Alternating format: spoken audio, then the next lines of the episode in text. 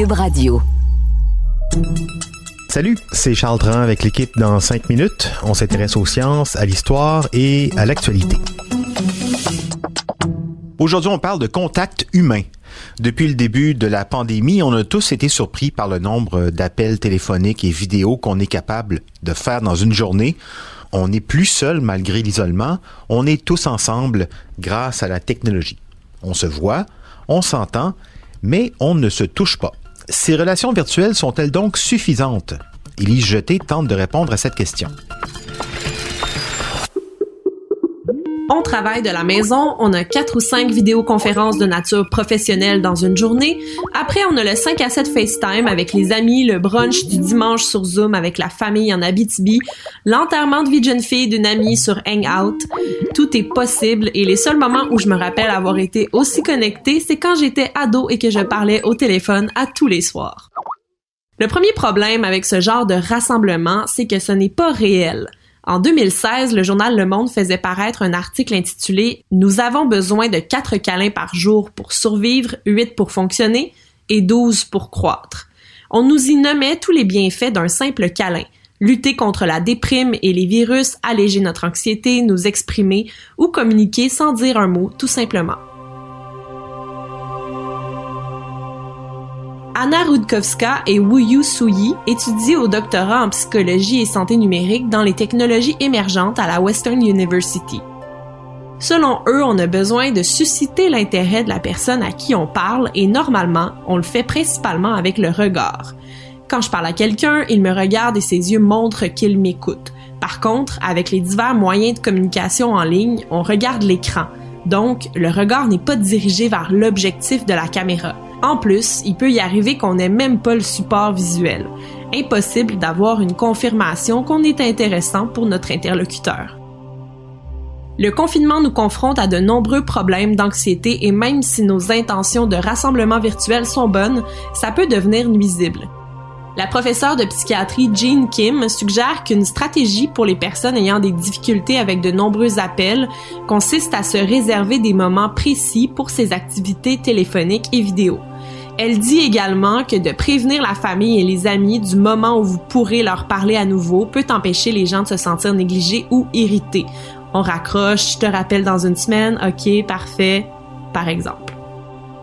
Le non-verbal en général est important pour appuyer un propos, ajouter une information ou même dire quelque chose sans vraiment le dire.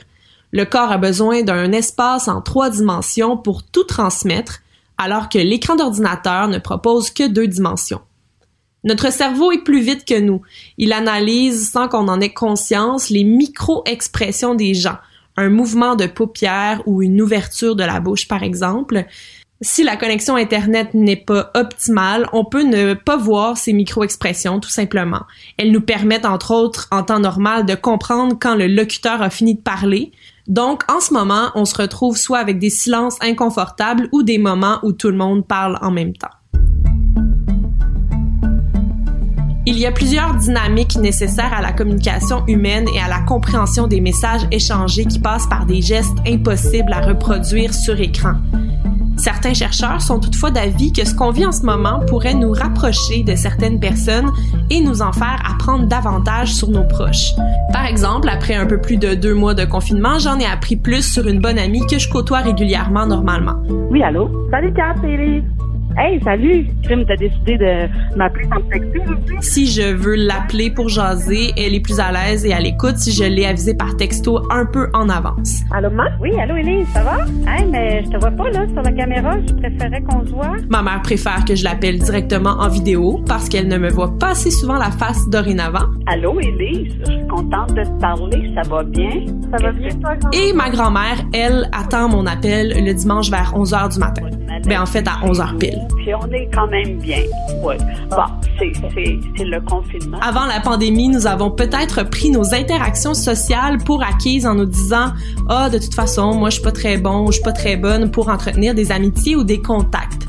Mais là, tout d'un coup, les gens prennent conscience de l'importance de rester en contact avec pas mal tout le monde. Les analystes suggèrent même que cet éloignement forcé nous rapproche d'une certaine manière des autres. Ça se pourrait que l'on contacte des gens à qui on n'a pas vraiment parlé depuis longtemps parce que notre quotidien a changé et que cette personne semble nous interpeller davantage.